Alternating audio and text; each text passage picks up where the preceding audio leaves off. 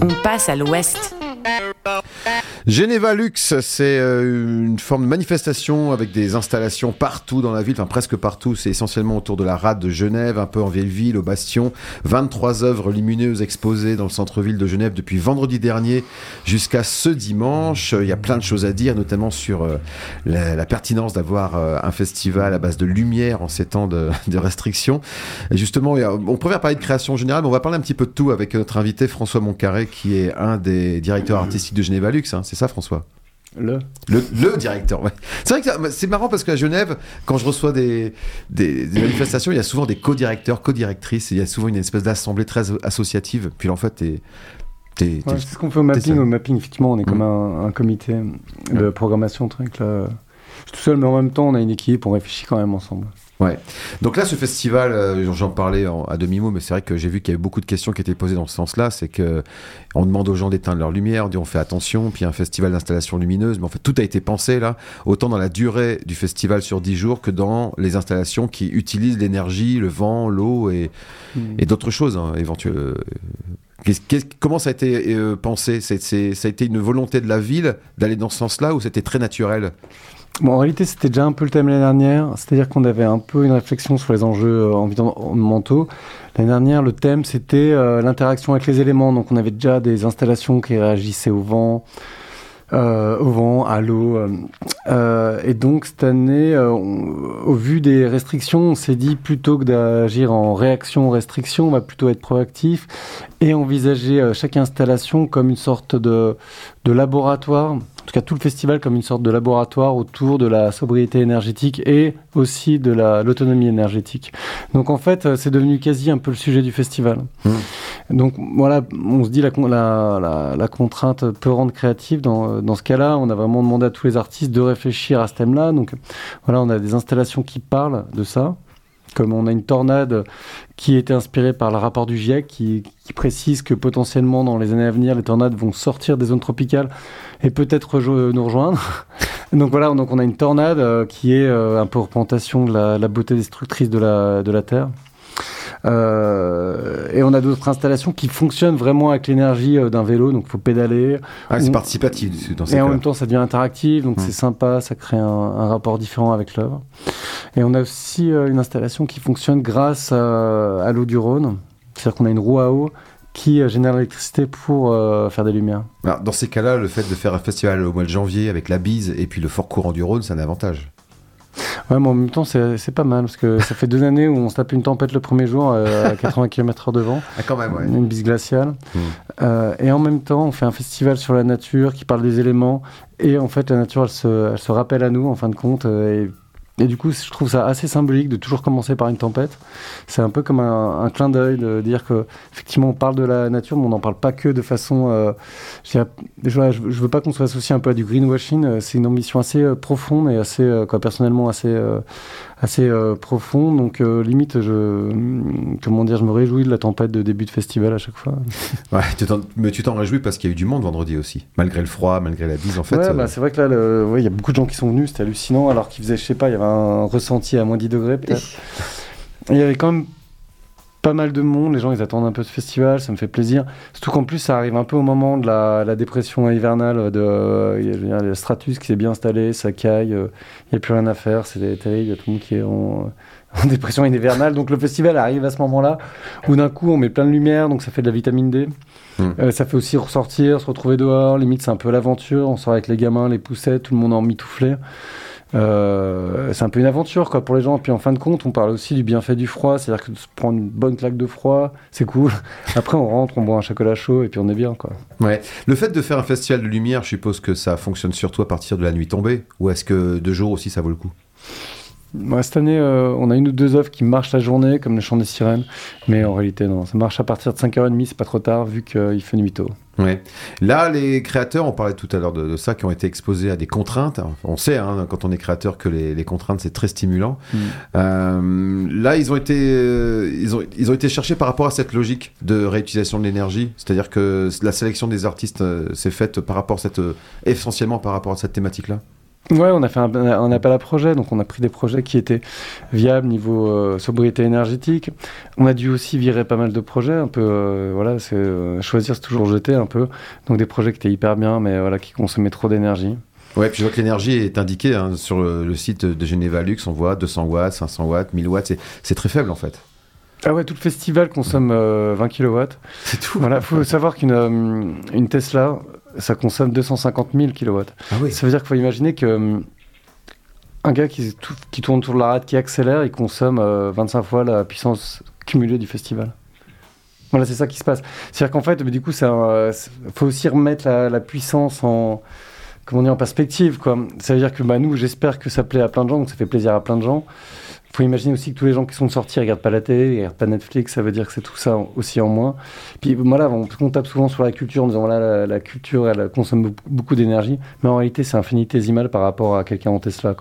J'ai l'impression qu'on observe tous les festivals, alors peut-être plus celui-là que, d'autres, parce que ça paraît logique que quand on parle de lumière, on parle d'énergie, mais les festivals musicaux aussi sont pointés du doigt quand ils font venir des groupes de l'autre bout du monde à coups de cargo et de 18 smirmorques remplis de matériel et de, murs de LED. Mais maintenant, ça devient quelque chose d'automatique et j'ai l'impression que vous montrez une, voie, une, conscience culturello-sociale, euh, écologique qui est, qui est, évidente pour tous les festivals finalement. Mhm. Bon là, tous les artistes sont locaux. Moi, pour moi, ça me tient à cœur de ne pas faire venir des choses qui viennent de l'autre côté de la planète. Mhm. C'est vrai que l'été dernier, j'ai vu Kiss, je trouvais ça complètement indécent. C'est vrai. Ouais, je trouvais ça complètement indécent de ramener des gens de l'autre côté de la planète et puis de pendant leur show, ils crament, ils balancent du plastique de partout, ils crament du diesel. Je trouve ça totalement indécent et je trouve que ça, effectivement, ça devrait plus exister à notre époque. Ouais, mais voilà, on ne sait pas encore, on verra l'été prochain si ça existe encore, mais en tout cas, il y a, il y a un éveil des consciences. Euh, François, je pense que c'est comme tous les programmateurs de festivals, ou programmatrices évidemment, euh, assez, disons, passionnés et exaltés par la, programmation une fois qu'elle est mise en œuvre et qu'on peut la voir. Et euh, c'est toujours difficile de demander des coups de cœur, mais tout à l'heure, quand on a préparé l'émission, tu m'as dit que tu voulais parler de Compact en particulier. Contact. Contact, pas Compact. Ouais, Contact, bah, en fait, ça c'est un Lux Lab, ça veut dire que c'est un peu une commande. C'est un, une envie qu'on avait en fait de trouver un moyen de communication entre rive gauche et rive droite euh, connecter un peu de monde aussi, un peu une réflexion sur la communication. Et euh, donc c'était un peu une, euh, une, commande, donc on a eu un peu l'idée, puis on a demandé à, plusieurs artistes, euh, à des techniciens et techniciennes de bosser dessus. Donc en fait ça consiste en deux dispositifs, un rotonde et l'autre Gustavador. Et donc en fait, euh, il y a un petit morse, il y a un petit bouton, on peut appuyer dessus et quand on appuie, on active l'installation. Il y a un laser euh, qui part, qui traverse la rade et qui vient taper de l'autre côté. Et quand il tape de l'autre côté, il fait réagir euh, l'autre dispositif et donc les gens peuvent communiquer en morse à travers un laser qui traverse la rade. C'est un peu comme s'il y avait des phares installés à, l'entrée de la rade, quoi. Ouais, mais des phares que les gens peuvent contrôler en morse, c'est-à-dire qu'on peut faire bip bip bip bip bip et puis envoyer un laser qu'on voit vraiment bien qui traverse la rade. C'est un peu une réflexion, comment dire, sur à, l'heure du 5G, du FaceTime et tout, euh, on a tous les moyens de communication, mais les gens se sont jamais sentis aussi seuls en fait depuis, euh, je sais pas, le début de l'humanité quoi. Ça veut dire que la moitié des jeunes, ils se retrouvent à, avoir l'impression d'être connectés au monde entier, mais en fait d'être complètement seuls. Et là, il y a un peu une réflexion. Euh, on a juste un 1G, je dirais, un bip bip bip qui envoie un laser, mais on se retrouve en contact avec un inconnu ou une inconnue. Donc quelque chose d'un peu touchant comme ça que d'un coup on est un petit peu moins seul. C'est intéressant parce que finalement ça utilise la lumière comme moyen de contact, ce qui est le cas à l'origine de toute façon. Hein. Je pense que l'homme a inventé la façon de s'éclairer pour appeler les autres. Non Ouais, il peut y avoir des trucs comme ça. Mais en tout cas, là, c'est un moyen un peu marrant de, de, de passer. Euh, on réfléchit une autre façon d'envoyer un, un, message. Donc, on l'envoie à travers un laser voilà, qui peut être contrôlé par les gens. Puis, il y a aussi le son. Donc, on entend bip bip et boum boum quand ça vient dans le sens. Il faut savoir euh, écrire en morse aussi. Est-ce qu'il y en a qui sont calés là-dessus Ce qui est intéressant, non euh, bah non, parce qu'en fait, voilà, ça a disparu. On a tous la 5G. Donc, je pense que les nouvelles générations, on, est un peu trop débiles pour arriver à apprendre des. voilà, on n'a plus de place dans le cerveau pour apprendre des trucs trop compliqués comme ça.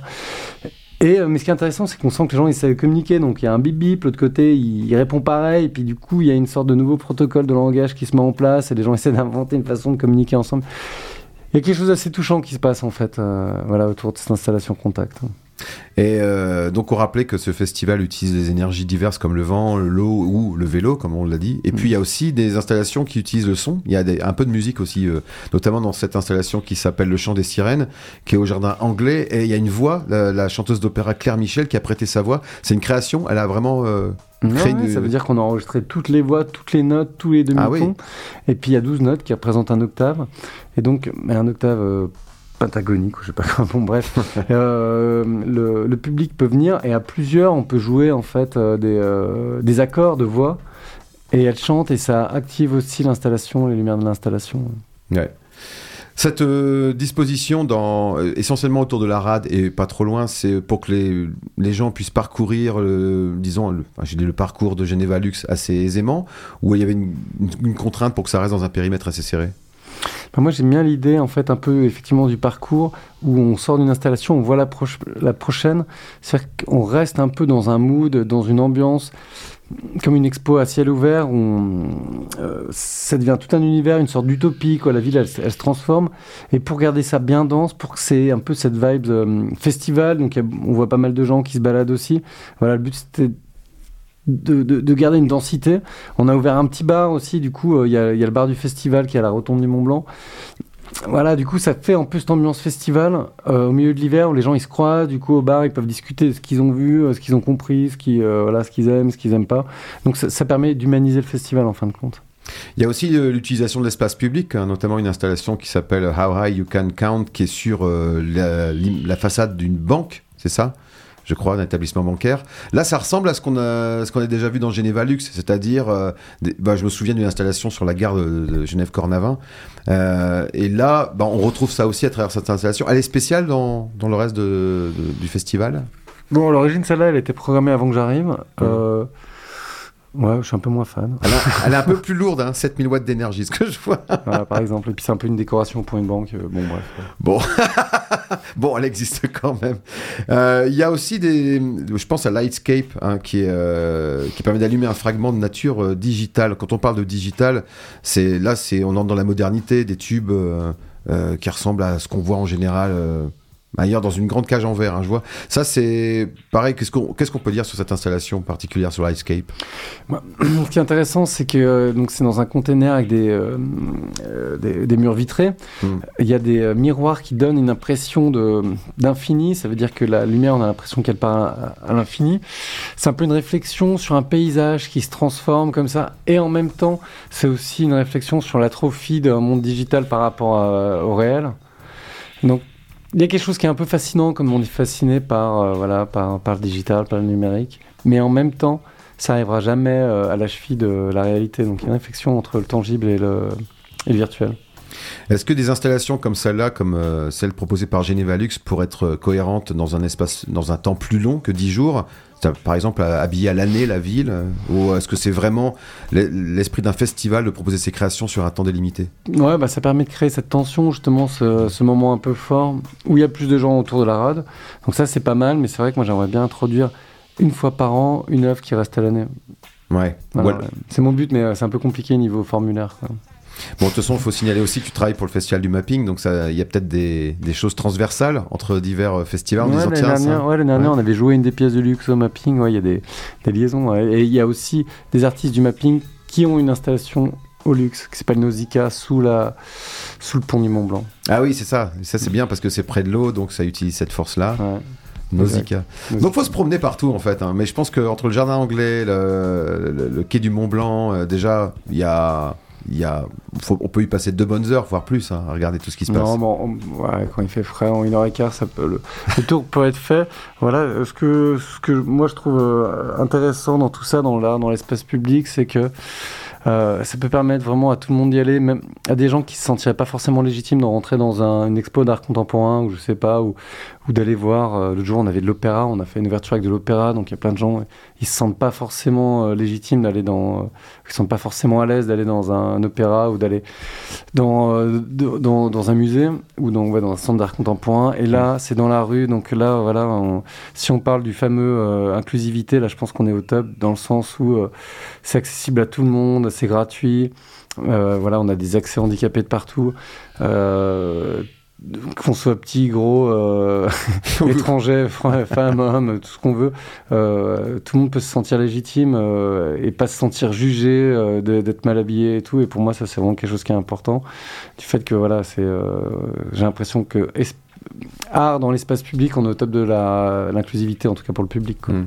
Oui, et puis de toute façon, c'est très important de mettre l'art à la portée de, de tout le monde. Donc là, je crois que c'est le cas. Hein. Voilà, c'est une façon de faire descendre de l'art.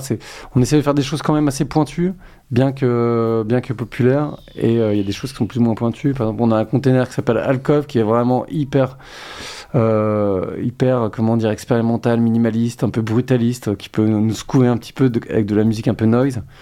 Donc là, on a quand même une pièce assez euh, contemporaine qui est sur, les, sur les quais, un peu méchante, quoi. Et qu'on pourrait voir, je sais pas, dans un, dans un endroit un peu plus underground. Et euh, voilà, ça a accès à tout le monde. Donc il y a des petits vieux ou euh, je sais pas des enfants qui peuvent se retrouver devant. Il y a quelque chose d'intéressant avec ça, je trouve. Bon ben voilà, vous savez quoi faire. En tout cas, c'est jusqu'à dimanche. Euh, il y a encore toute la semaine pour aller voir les installations de Geneva Lux. Il y a un programme très détaillé, très bien fait d'ailleurs, hein, que vous pouvez voir sur le site du festival événement au pluriel.genève.ch. Merci beaucoup François Moncaré d'être venu nous en parler. Merci. Et puis bah, voilà, il n'y a plus qu'à se mettre dans le froid maintenant. On y va quoi. J'y vais là. on y va. Radio Vostok .ch